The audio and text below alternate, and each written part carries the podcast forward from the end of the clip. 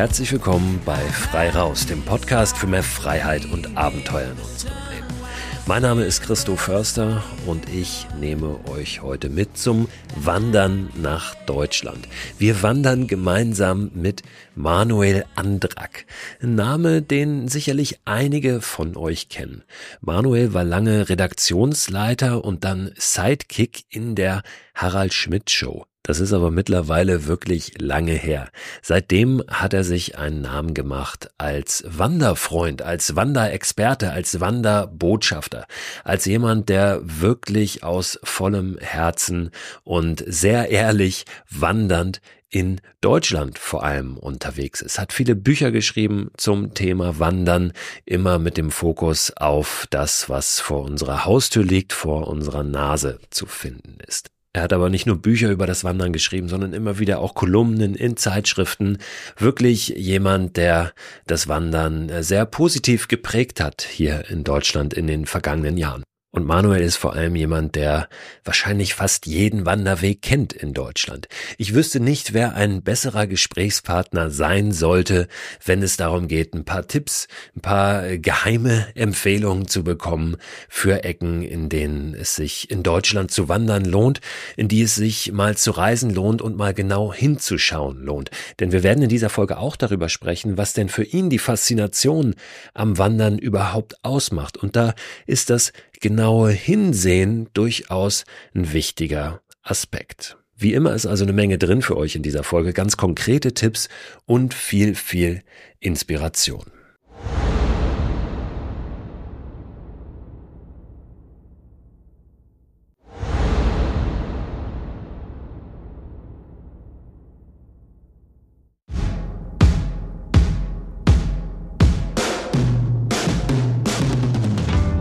Manuel, ich grüße dich. Herzlich willkommen bei Frei Raus. Ja, hallo Christo. Fein, dass ich dabei sein darf. Grüße ins Saarland, ist das richtig? Bist du im Saarland gerade? Ja, verrückt, ne? Ja, vor 15 Jahren bin ich ins Saarland gezogen und hab's immer noch nicht bereut aus Köln. Ne? Du kommst aus Köln, aus der großen Medienstadt Köln, wo du ja auch lange in den Medien aktiv warst. Kennen dich alle, wollte ich gerade sagen. Ich glaube, viele junge Leute tun es nicht mehr, aber aus der Harald Schmidt Show als Sidekick von Harald Schmidt. Ähm, aus der großen Medienstadt dann in das beschauliche, ja doch, wenn ich das so sagen darf, Saarland. Ist das okay? Nee, nee, das ist völlig okay. Also das ist ja auch ähm, hier im Saarland versucht man zwar immer so mit so Marketing-Sprüchen wie aus Kleinem entsteht Großes, sich quasi größer zu machen, als man ist. Es, ich finde irgendwie äh, den Spruch klein, aber sexy viel treffender. Also man zieht ja aus dieser Randlage auch Vorteile. Ne? Äh, ja, beschaulich ist das eigentlich ganz gut getroffen. Also ich es sind super nette Leute hier, tolle Wandermöglichkeiten. Ne? Also ähm, wo man in einer Großstadt also wirklich weit fahren müsste, um dann auch adäquat jeden Tag mit dem Hund zu gehen, habe ich das hier halt quasi wirklich vor der Haustür. Ne? War das ein Grund für dich, dorthin zu gehen, deine Wanderleidenschaft, die du ja schon länger hast? Nein, nein, nein, nein. Das war nur ein Nebeneffekt. Es gibt ja zwei Gründe eigentlich, äh, nur den Wohnort äh, zu wechseln, äh, Job oder Liebe. Und bei mir war es zweiteres und nicht die Liebe fürs Wandern, aber da wollen wir nicht äh, jetzt äh, konkreter reingehen. Das soll, soll und darf und gerne privat bleiben. Aber du hast ja diese Leidenschaft oder diese Liebe, kann man vielleicht auch so bezeichnen, zum Wandern schon länger. Seit wann ist die da schon immer? Ähm, hat es sich durchgezogen? Das wär, würde mich jetzt sehr überraschen, von Kind auf bis dann ins Erwachsenenalter oder gab es da auch mal so einen Bruch und hast du das ein Stück weit irgendwann wiederentdeckt? Es gab in der Tat einen Bruch, ähm, der kam aber erst so mit, äh, ja, mit äh, der älteren Adoleszenz, sag ich mal, Oberstufenschüler und äh, Student. Äh, tatsächlich äh, war die Wanderleidenschaft schon als Kind da, erstaunlicherweise. Ja, so bisschen verhaltensgestört eigentlich, aber immer wenn die Eltern gesagt haben, wir gehen wandern, habe ich gesagt, ja, yes okay, auf ins Abenteuer. Ja, meine, meine, meine ähm, Schwester, meine kleine Schwester, acht Jahre jünger, die hat dann eher so dem Klischee entsprochen äh, des Kindes, das äh, heult, wenn es in die Wälder geht und sich auf den Boden schmeißt vor Verzweiflung und nicht weitergehen will. Nee, aber ich habe das immer gerne gemacht. Ich habe das äh, also so ich habe dann meine Eltern natürlich gefordert. Ich sagte, ich will spannende Wege gehen. Das war halt das, was äh, heutzutage äh, die Kollegen vom Deutschen Wanderinstitut bei den Premiumwegen als besonders schön empfinden, nämlich schmale Pfade, die es durch den Wald schlängeln und äh, wo man irgendwie nur äh, zehn Meter weiter zur nächsten Ecke gucken kann. Und äh, das fand ich schon als Kind super super. Natürlich irgendwie jeder findet äh, äh, Forstwege, die äh, geradeaus gehen, wo man äh, sehen kann, wo man übermorgen schon ist. Das findet natürlich Leder langweilig. Aber äh, nee, das fand ich, fand ich richtig toll. Und äh, ja, wie es dann so ist mit der Pubertät, hat man dann keine Lust mehr, weder mit den Eltern zu wandern, noch mehr überhaupt was mit den Eltern zu tun. Und äh, als dann mein Leben doch wieder in ruhigeren Bahnen verlief, sage ich mal, mit Ende 20, Anfang 30, äh, als ich auch noch selber Familie hatte, da habe ich das dann doch wieder entdeckt und seitdem sehr, sehr intensiv.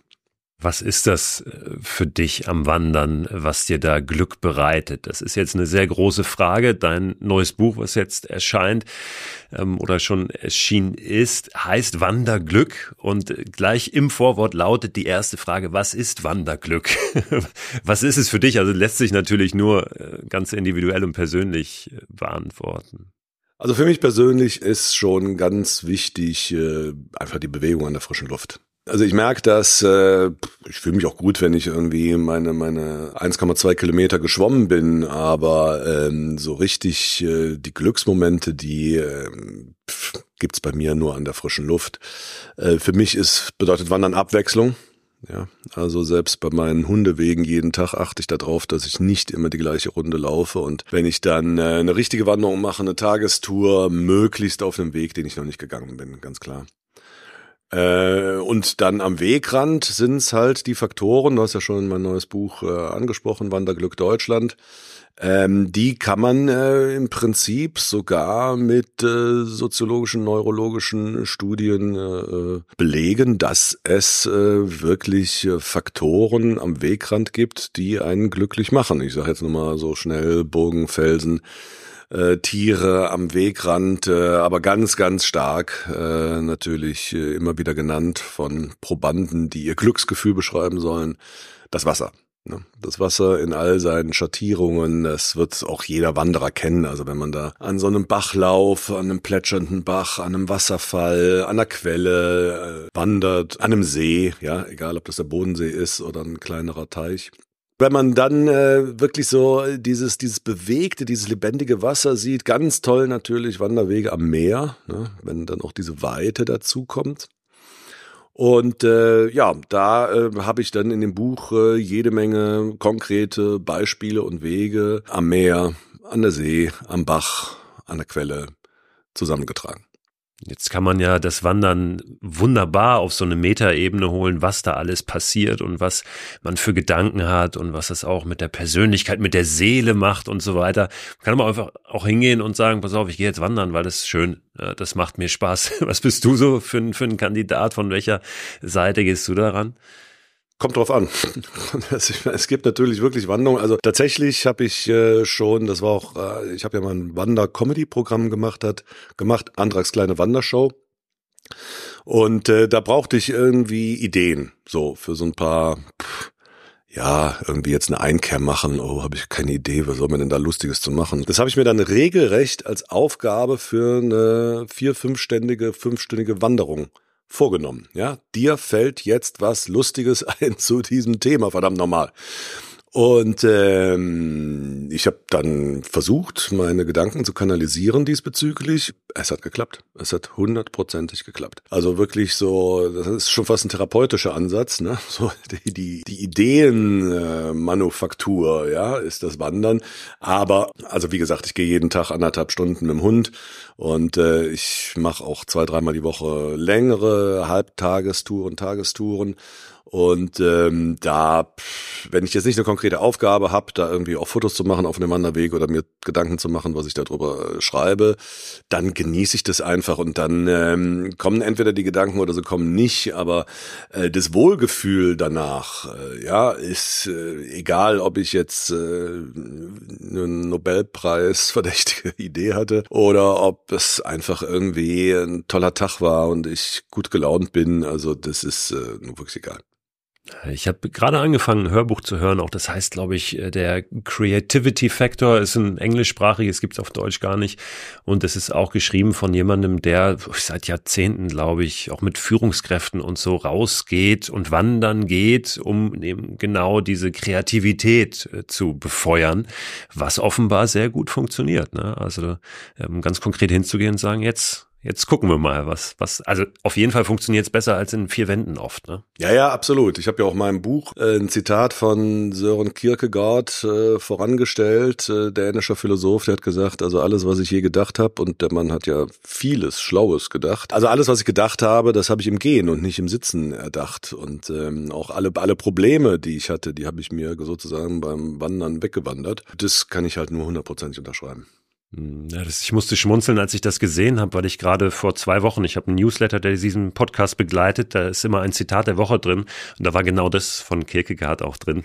Meine besten Gedanken habe ich mir erwandert. Ja, genau. Ja gut, also ich habe ja da nicht, äh, das beweist ja nur, dass es echt ist, das Zitat oder zumindest immer weiter gegeben wird. Äh, klar, ich habe da ja auch keine Exklusivrechte drauf, aber ich fand es halt super, als ich das gelesen habe. Also auch Goethe hat sich ja äh, auch entsprechend dazu geäußert. Also sinngemäß, äh, ne, man hat nicht gelebt, wenn man sich nicht alles erwandert hat. Wilhelm Meisters Lehr- und Wanderjahre. Also ich meine, das ist ja eben auch die ursprüngliche Idee von Bildung. Also das habe ich auch lange gebraucht, in einem Oberseminar bei Germanistik zu begreifen, dass der Bildungsroman nicht äh, jemanden beschreibt, der äh, viel über Büchern sitzt und äh, in der Schule und in der Universität ganz doll viel lernt, sondern die Bildung besteht immer da drin, auf Reisen zu gehen, rauszugehen, ja, und neue Erfahrungen zu machen. Ne? Und ich habe es eben schon erwähnt, das ist auch irgendwie, finde ich, das Tolle beim Wanderer. Also das ist egal, ähm, ob ich jetzt äh, lieber pff, Mehrtagestouren mache oder ob ich Tagestouren mache, ob ich sportlicher Wanderer bin oder Genusswanderer. Ich würde mal sagen, dass alle diese Wanderer doch eint, dass sie eben immer die Abwechslung suchen dass sie neue Regionen und Landschaften kennenlernen wollen, ob in Deutschland, in Europa oder, oder in, noch in anderen Kontinenten oder auch in ihrer eigenen Region. Ne? Also wenn ich jetzt hier im Saarland sehe, wie viele ähm, Premiumwege es gibt, sind glaube ich 75. Äh, mittlerweile habe ich sie aber alle abgelaufen, aber ich habe immerhin fast 15 Jahre dafür gebraucht und äh, das war dann nicht irgendwie zu sagen, äh, ja, oh, der ist so geil der Weg, den laufe ich jetzt einmal im Monat. Nee, ähm, da gehe ich halt dann auch mal einen Weg, der vielleicht auch irgendwie nicht so toll ist, wo ich aber dann sagen kann, ja, Mensch, auch da habe ich wieder irgendwas mitgenommen, was ich vorher nicht gesehen habe. Und das finde ich beim Wandern ganz, ganz entscheidend. Ja, du hast den äh, germanistischen Hintergrund, glaube ich, mehr als ich, aber Bildung äh, vermutlich kommt von sich ein Bild machen ja auch. Ne? Völlig richtig, ganz genau. Mit offenen Augen durch die Gegend laufen und deswegen sind auf äh, ganz bis auf ganz ganz wenige Ausnahmen auch meine Glücksfaktoren, meine Glückselemente, die ich in dem Wanderglückbuch beschreibe, sind äh, wie, wie du richtig sagst, die sind optischer Natur. Ne? Ich sehe die Felsen, ich sehe die den Gipfel, ich stehe auf dem Gipfel und habe diese fantastischen Ausblicke und äh, das, äh, ja, wie es so schön esoterisch äh, heißt, macht etwas mit uns.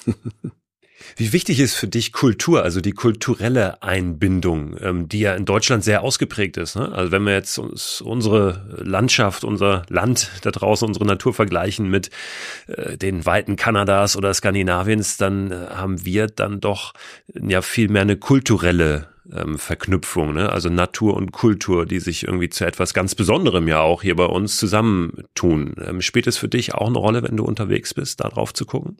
Absolut. Also ich hätte, hätte vielleicht früher noch gesagt, es ist eigentlich nur die Natur, äh, die mich begeistert, aber ich denke immer mehr, äh, die entweder kulturelle Verknüpfung, die man in der Natur sieht, oder auch wirklich Kultur Zeugnisse, ähm, ich sag jetzt mal irgendwie eine dolle Burg wie die Burg Els. Das begeistert mich wirklich und es ist äh, genauso wie du wie du sagst. Es gibt ähm, so ein paar Enklaven, also das Wattenmeer und äh, danach hört es schon sehr sehr sehr schnell auf. Vielleicht auch noch irgendwie Nationalpark äh, Bayerischer Wald oder sowas. Ähm, aber dann hört es ganz ganz schnell auf und ach, alles was was man auch so subjektiv, das ist ja auch quasi durch die Natursoziologie nachgewiesen, was so die Menschen als, als schön empfinden. Ja, die empfinden ja schöner als einen dichten Wald. So eine, so eine, so eine, so eine Wiese mit einem alleinstehenden Baum oder einer Baumreihe, ne? Also, dass es so ein bisschen strukturiert ist, aber eben nicht so eintönig wie, wie, wie jetzt ein Fichtenwald zum Beispiel. Und äh, das, was, das ist natürlich alles Kulturlandschaft. Da haben irgendwann Leute Wälder abgeholzt und dann äh, da was ein Feld gepflanzt oder eine Wiese wachsen lassen, um ähm, Futter für ihr Vieh zu haben. Und äh, auch die meisten Flüsse, ja, wenn wir am Rhein wandern, äh, dann ist der natürlich kanalisiert worden irgendwann. Und äh, wenn wir an einem kleineren Bach wandern, ist der lustigerweise äh, renaturiert und ne, also in diesem Wort steckt ja, da hat ja eine zweifache Veränderung stattgefunden. Ja, erstens mal ist dieser dieser äh, Bach ähm, ja war der mal im Naturzustand. Dann wurde der kulturell, weil man gesagt hat, ach hier irgendwie kann man eine Mühle betreiben oder weiß ich nicht was, wurde der kanalisiert oder teilkanalisiert. So und jetzt sagt man heutzutage, weil man auch die Erfahrung hat mit schlimmen Hochwassern und so, ne, also wir halten mal so ein paar Überflutungsflächen frei und äh, sorgen dafür, dass der so sich wieder verschlingen kann, weil da auch wieder die Artenvielfalt äh, von profitiert, bla bla bla. Aber ich meine, wenn man das mal gesehen hat, hast du das mal gesehen, wie so ein Bach renaturiert wird? Ja, ja gleich bei mir um die Ecke Ecke, in, in meinem Hauswald quasi, ich lebe in Hamburg, ähm, wird so ein Bachlauf gerade renaturiert. Ne? Das ist ordentlich Arbeit. Da ist, also da ist schweres Gerät dran, ne? Also da wird richtig, da sind die dicksten Bagger und äh, da wird richtig äh, Erde äh, von links nach rechts und äh, ähm, so, das ist, ist ein Kunstwerk, ne? im Endeffekt. Und mit Natur hat das nichts mehr zu tun. Ne? Oder, oder anderes Beispiel habe ich auch in meinem Wanderglückbuch, ähm, was äh, selbst wenn man Antialkoholiker ist, doch wirklich äh, vom optischen her wunderbar ist, durch den Weinberg zu gehen. Ne? Das ist natürlich alles Kulturlandschaft. Das wurde natürlich in äh, irgendwelche Steillagen oder in, in Schieferlagen oder egal was für ein Boden wurde das durch den Menschen angepflanzt und äh, da ist jetzt äh, ja quasi ein Weinfeld äh, draus geworden aus dem ursprünglichen Schieferberg. Und äh, trotzdem findet man das schön, auf jeden Fall. Ne? Das kann auch ein schöner Anlass sein, genau da drauf mal zu gucken und deswegen rauszugehen. Ne? Mir ist ja immer dran gelegen, ähm, ja, den, den Hörerinnen und Hörern auch Anlässe zu geben, da doch mal öfter rauszukommen oder wieder rauszukommen, ne? weil man oft sagt so, ah, ich müsste eigentlich, aber ich schaff's nicht und ich weiß, es ist gut jetzt für ah, mein Fitness und so, ne? aber eben nicht nur das ähm, und, und vielleicht auch nicht zu sagen, du musst jetzt da was, weiß ich, für Gedanken entwickeln, sondern geh doch mal raus und versuch mal zu verstehen, wie das da funktioniert, die, die Gegend auch, wo du durchläufst oder wie die entstanden ist, was sich da abgespielt hat. Das kann ja total spannend sein. Und auf einmal ist man da viel mehr drin und denkt gar nicht über das nach, was jetzt alles das Wandern bewirken soll bei einem, sondern man, ja, man, man, man ist quasi im Flow, ne? man, man fragt gar nicht, warum ist das jetzt gut für mich, sondern ist ja spannend dann in dem Moment. Absolut, absolut. Äh, und, und ich, ganz, ganz wichtiger Aspekt, also ich unterschreibe das äh, hundertprozentig, äh, was du gerade gesagt hast, aber auch so dieses, äh, ja, und ich habe keine Zeit, um rauszugehen, da kann, muss man ja dann einfach sagen, äh, wart nicht darauf, bis du irgendwie wochenlang Zeit hast, um nach Patagonien Patagonien zu fliegen oder aufs Himalaya Hochplateau oder äh, auf Madeira zu wandern oder in den Alpen oder weiß ich nicht was, mach's vor der Haustür. Ja, es gibt nichts Schöneres als eine Afterwork-Wanderung ähm, im Frühling oder Sommer, äh, Freitag nachmittags abends. Ja, ich meine, wir haben das ja jetzt schon äh, bis bis halb neun, neun, bald bis zehn hell.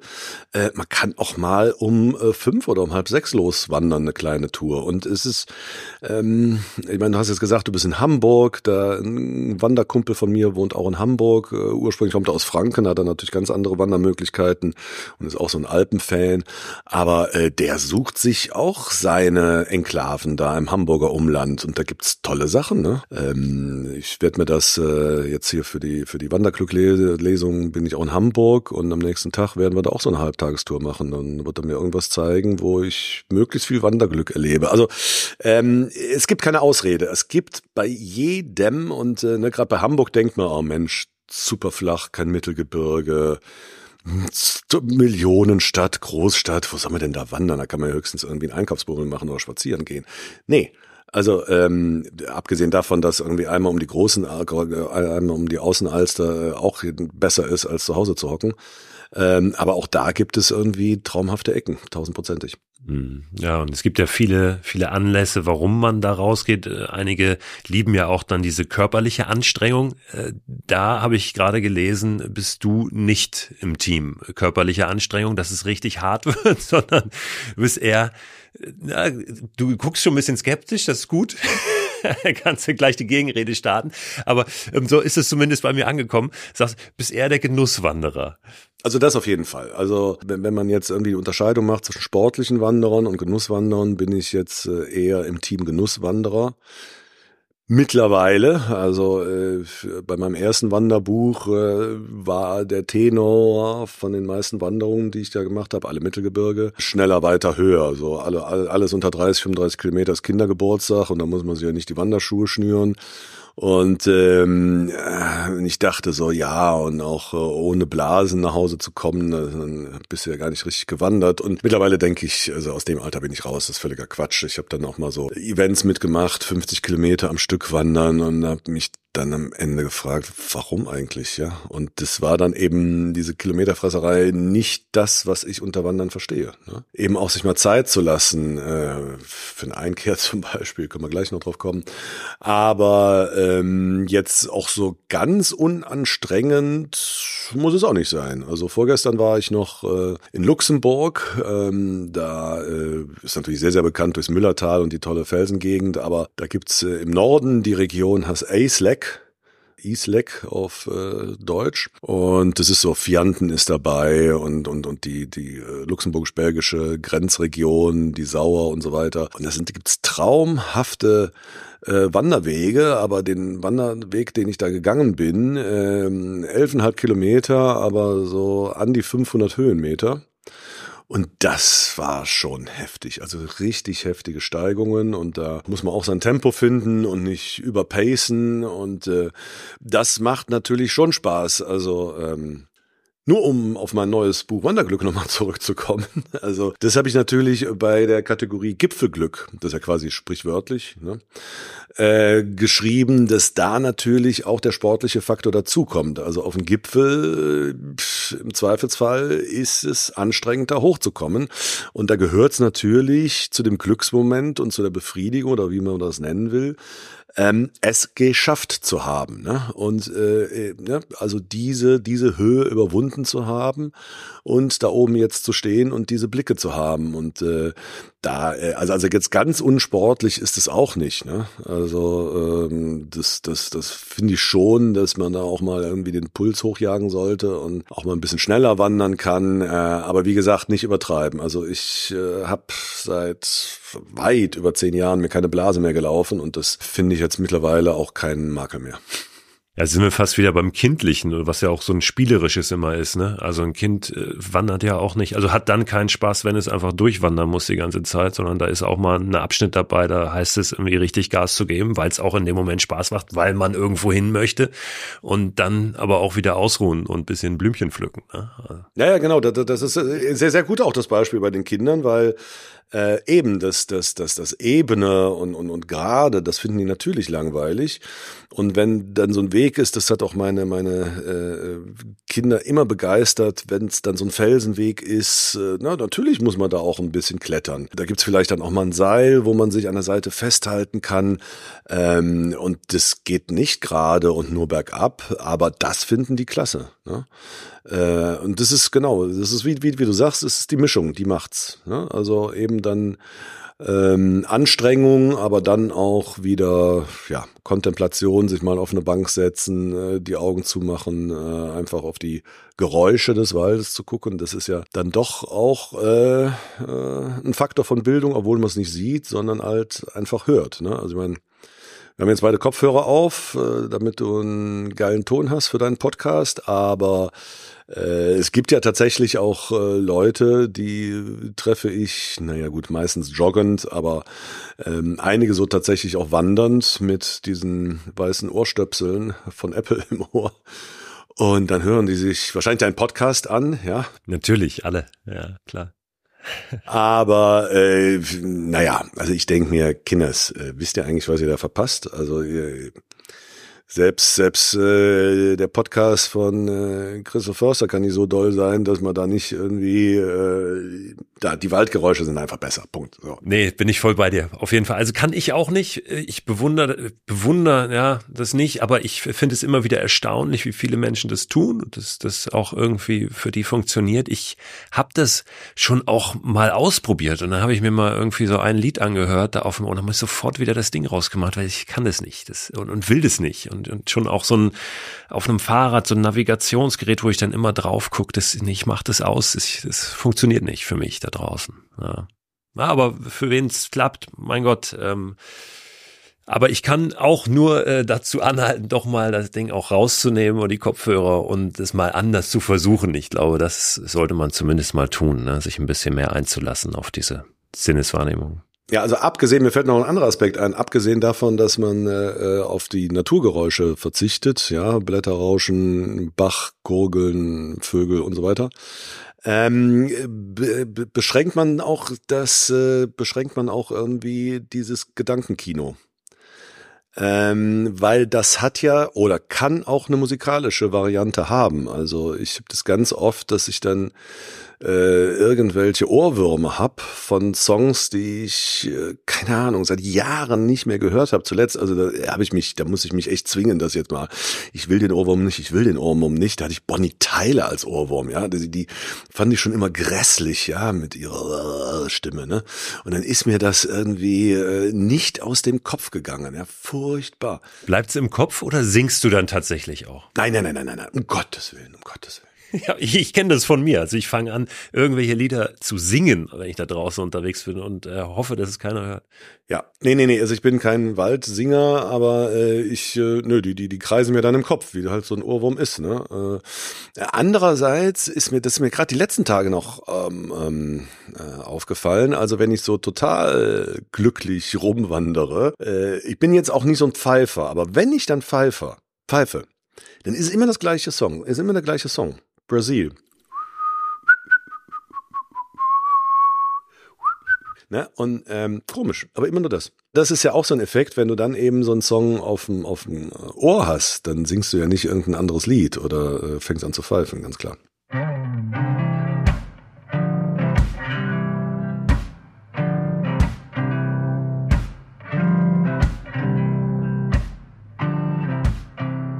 In deinem Buch habe ich auch etwas gefunden, das hatte ich so noch gar nicht vorher gesehen. Das mag auch daran liegen, dass ich da äh, eine Bildungslücke habe, aber die sogenannten Leistungskilometer eines Wanderweges.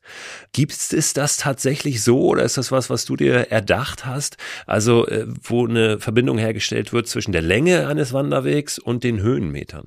Ja, äh, nee, das ist nicht meine Erfindung, das habe ich geklaut von dem Wanderportal ich-g-wandern www.autoactive.de. Ich gehe wandern. Ist äh, quasi ja ein kleineres Portal als Autoactive und Komoot, aber ich benutze das ganz gerne, weil die schönes Kartenmaterial haben, mit dem ich irgendwie immer gut arbeiten kann und die auch alle guten Wege eigentlich in Deutschland äh, versammelt und abgedeckt haben.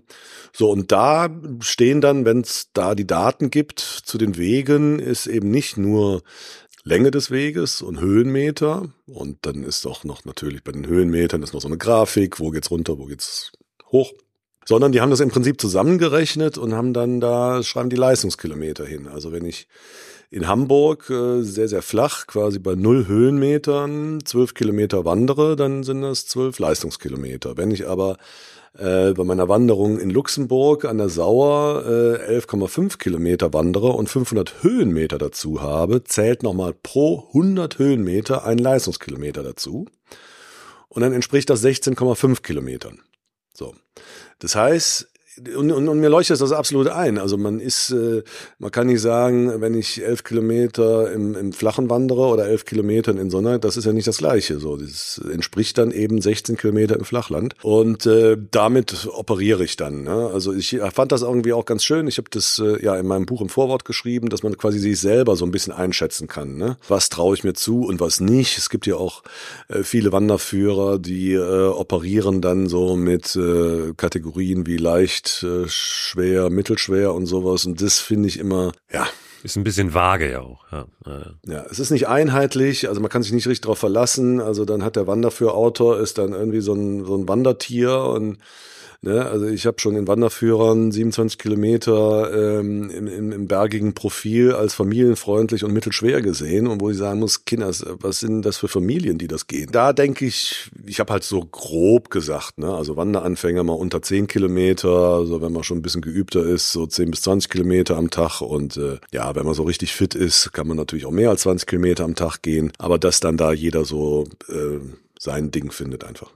In dem Buch ist eine Kategorisierung vorgenommen, du hast das eben schon kurz angesprochen. Es gibt das Gipfelglück, das Meeresglück, das, ich habe es jetzt gar nicht alles ähm, vor Augen, aber ähm, viele, viele ähm, ganz ganz schön vorgenommene Kategorien, finde ich, die nicht einfach nur nach Region ähm, eingeteilt sind. Wenn wir trotzdem mal schauen ähm, auf Regionen, um das ein bisschen einzugrenzen, ich würde ja von dir gerne konkrete Tipps mal haben für äh, Wanderwege, vielleicht Geheimtipps für den Norden, für den Osten, für den Süden, für den Westen oder wir können auch gerne eine andere Kategorie nehmen, aber vielleicht äh, finden wir so drei wirklich Wege, wo du sagst, also auf Deutschland verteilt, ah, guckt euch die mal an, sind vielleicht nicht die bekanntesten, haben mir super gut gefallen, warum auch immer vielleicht, um das Thema nochmal aufzugreifen, weil auch man da gut einkehren kann, ja, warum auch immer. Ähm, aber kommen dir da welche in Sinn, so in diesem, es sind ja viele, viele, viele in dem Buch und ich weiß, es ist immer schwer zu sagen, ach, was ist jetzt dein Lieblingsding? Muss gar nicht dein Lieblingsding sein, sondern was, was, welche, welche kommen dir in Sinn, wenn ich dich so frage? Also ich gehe jetzt mal, also jetzt von den Wanderwegen aus sind ja das meiste in den Touren, in, in, in, in, in dem Buch Tagestouren. Jetzt nicht so diese Weitwanderwege. Ich finde es auch gar nicht schlimm, irgendwo zu gehen, äh, wo es, äh, wo es nicht geheimtippig ist. Ja, also zum Beispiel Sächsische Schweiz, das lohnt sich immer. Also es gibt keinen schlechten Weg in der Sächsischen Schweiz. Es ist halt im Zweifelsfall alles sehr, sehr abenteuerlich durch diese Felsenlandschaft. Ähm, also nur ein bisschen mehr Geheimtipp äh, sind die Premiumwege und kurzen Premium, Premium-Spazierwanderwege ähm, in der Wasserwanderwelt. Das ist ein Gebiet Maas-Schwalm-Nette äh, im Westen von Nordrhein-Westfalen, holländisches Grenzgebiet, gibt auch Wege äh, in diesem Wegecluster, so nenne ich das jetzt mal, die auf holländischer Seite sind. Und äh, das Sensationelle daran ist, das sind halt sehr, sehr abwechslungsreiche Wege mit tollen Pfaden, äh, auch eben vom Wanderinstitut als Premiumwege zertifiziert, die aber komplett im Flachen stattfinden. Also da gibt's halt kein Gipfelglück, aber dafür gibt's anderes Glück, ne? zum Beispiel jede Menge Wasserglück. Und äh, das ist also wirklich sehr, sehr empfehlenswert. Ähm, dann eigentlich, ja, muss ich jetzt nennen, weil es quasi die heimatlichen Gefühl, Gef Gefilde sind, also sowohl äh, von Köln aus gesehen als auch vom Saarland aus gesehen, Eifel und Hunsrück, die sich so ein bisschen ähneln. Ähm, da hat man sowohl die Flusslandschaften an der Mosel, da hat man, äh, die sind halt einfach wahnsinnig abwechslungsreich. Also man hat da Felsengegenden in der Eifel, man hat Moorgegenden, man hat die Seen, die Mare, man hat äh, tief eingeschnittene Täler, wie die, wie, wie, wie das Elstal, wie das Endertal. Man hat eben auch jede Menge Burgen, wie zum Beispiel die Burg Els, für mich die schönste Burg Deutschlands. Also die Eifel sollte man sich halt nochmal genauer angucken, auch von Hamburg aus, durchaus. Bin auch schon mit Hamburgern da gewandert, die sagen, boah, ja, da muss ich ja gar nicht so weit fliegen, Alter. Und ähm, als drittes, du wolltest ja drei haben, ich habe die sächsische Schweiz genannt, das reicht. Da bin ich im Mai. Ähm, wenn wir da noch ein bisschen konkreter reingehen, hast du da in der sächsischen Schweiz, klar, ist alles schön, was wo du sagst, oh, wenn du da bist, eine Woche, ich werde wahrscheinlich eine Woche da sein, guck dir auf jeden Fall mal die Ecke an. Ist was im Kopf?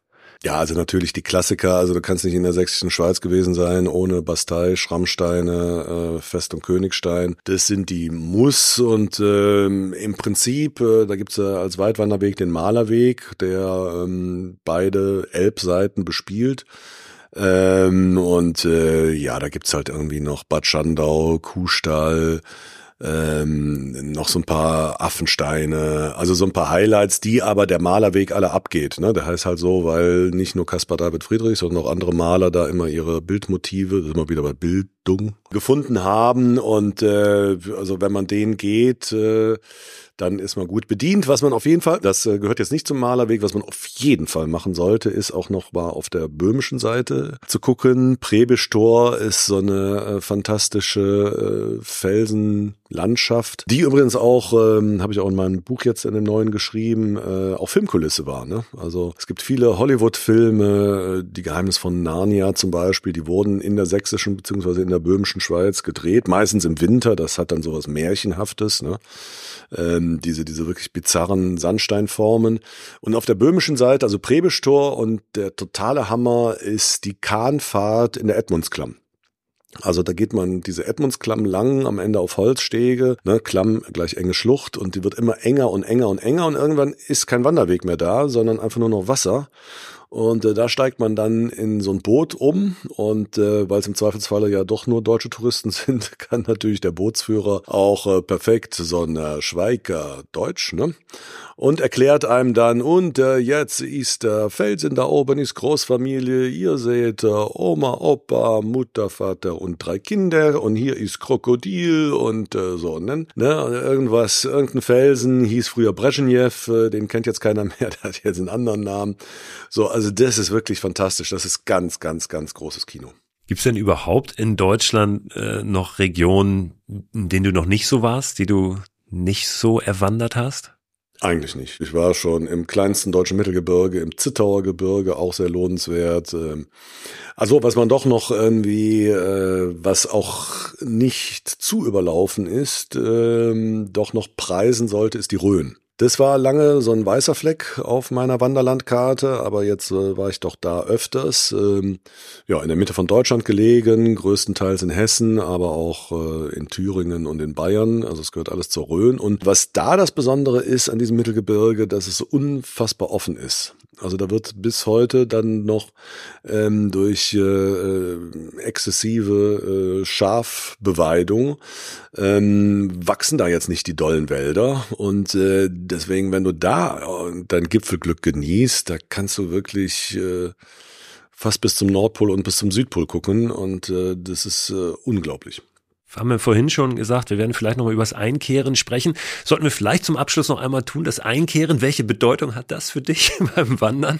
Also eine ganz fundamentale Bedeutung. Also ich gehöre ja zu den Wanderern, die äh, ja ähm, am liebsten einfach loswandern, wenn sie schon die Einkehrmöglichkeit vorher ausbaldowert haben. Ne? Also wenn ich dann die Möglichkeit habe, weil ich ja eben bei der Recherche auch mein eigener Herr bin und gucken kann, äh, wann ich losgehe, dann richte ich mich da durchaus nach den Öffnungszeiten. Ne? Also ich bin ja kein Amateur, ich gehe ja nicht los und freue mich auf die Klosterbrauerei Brauerei und äh, dann hat die gerade Ruhetag, ne, wenn ich da bin, nix da. Nee, nee. Äh, Im Zweifelsfall, wenn das nicht auf der Hauptmensch steht, wird er angerufen, wann habt ihr offen, kann ich auch mittags ein Bier trinken.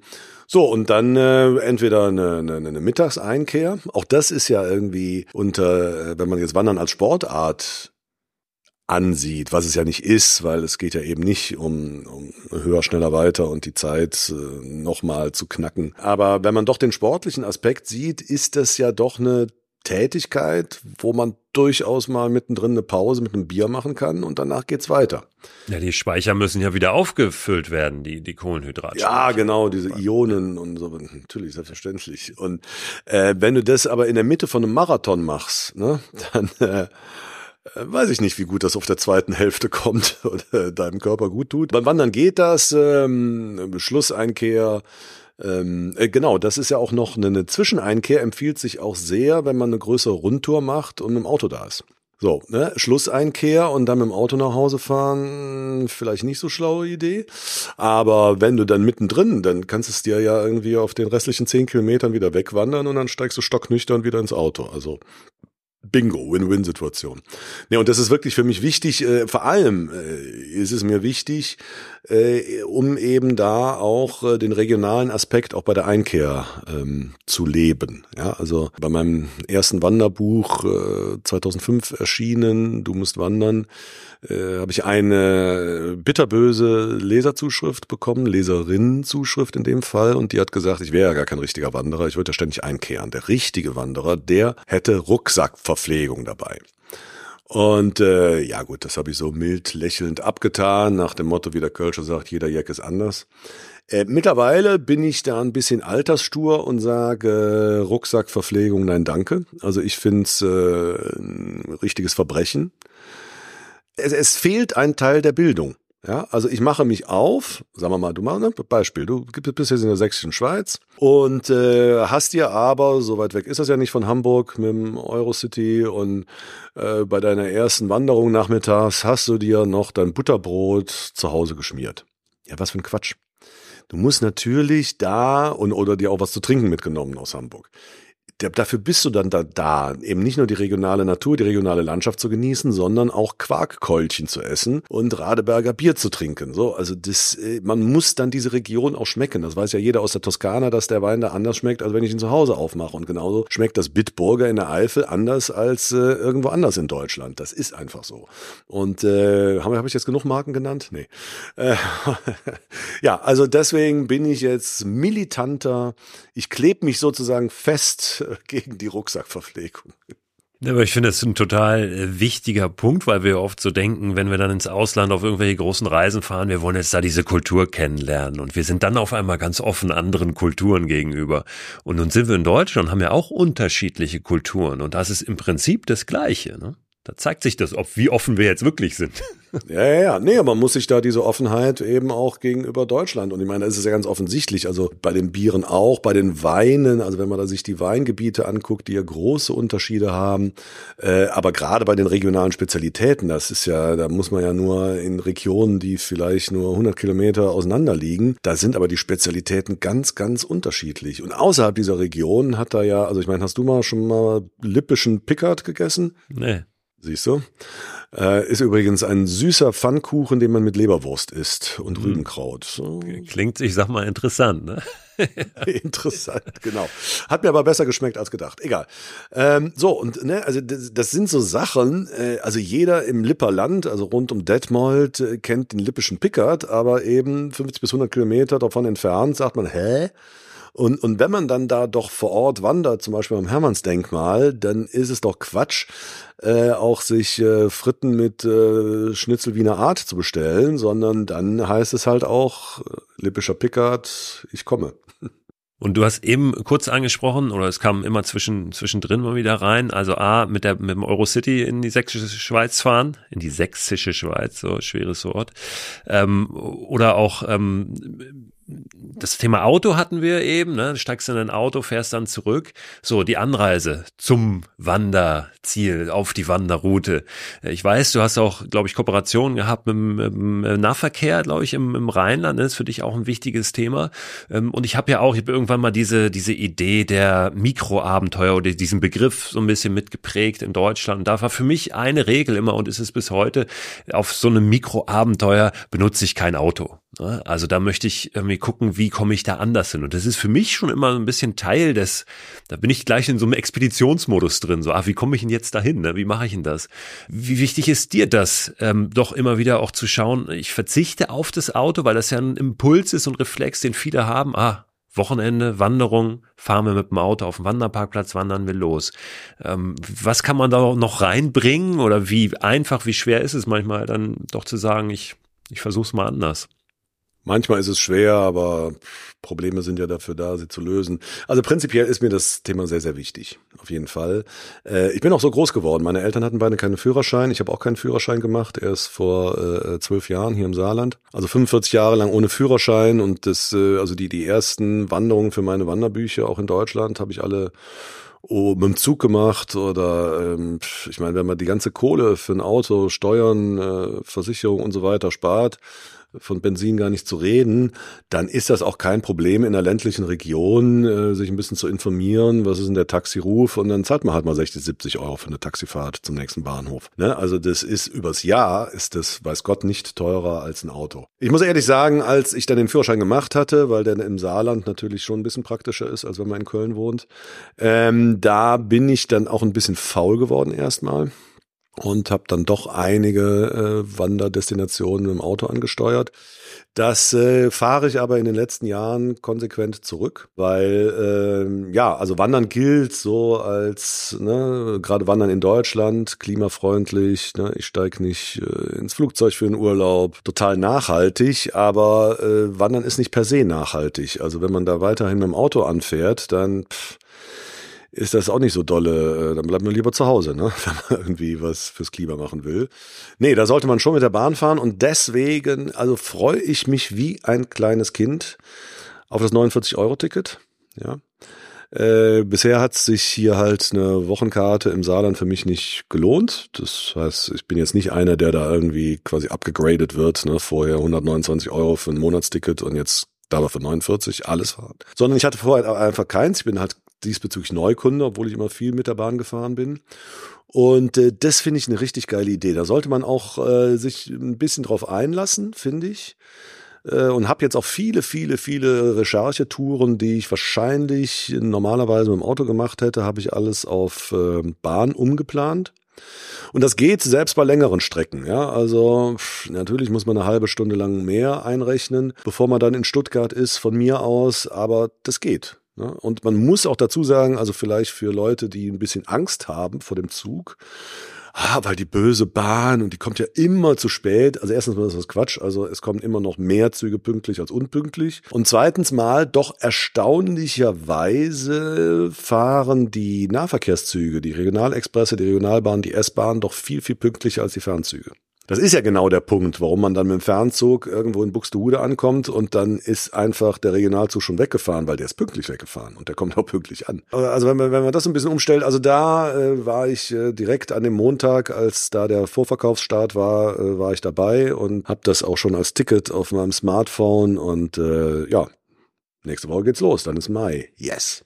Ja, führt, führt glaube ich, bei vielen auch nochmal dazu, dass sie neu auf die eigene Region gucken. Ne? Ich erinnere das, ähm, als wir diese Testzeit hatten mit dem 9-Euro-Ticket, dass da viele gesagt haben, ah, wo komme ich denn damit hin und was gibt's denn da ne, in diesem in diesem Radius. Ja, und auch in die Nachbarregionen. Das ist ja eben, ne, also, also diese, was weiß ich, ich weiß nicht, ob es drei oder sechs, also eine wahnsinnige Millionenanzahl von Deutschen sind ja schon regelmäßige ÖPNV-Nutzer. So.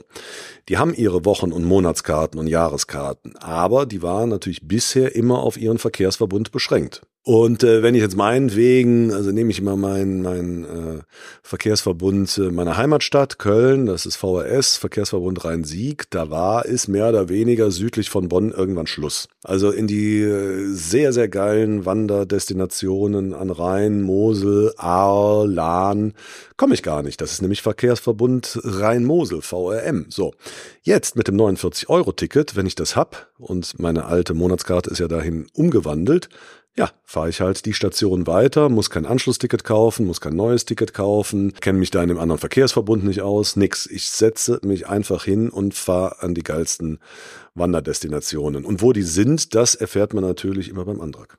Das, äh, das ist deine Erfahrung jetzt aus äh, dem Fernsehen. Und von all den anderen Sachen, die du machst, hast du schön abgebunden. Ich wünsche dir äh, viel Freude mit dem 49-Euro-Ticket, ein tolles Wanderjahr.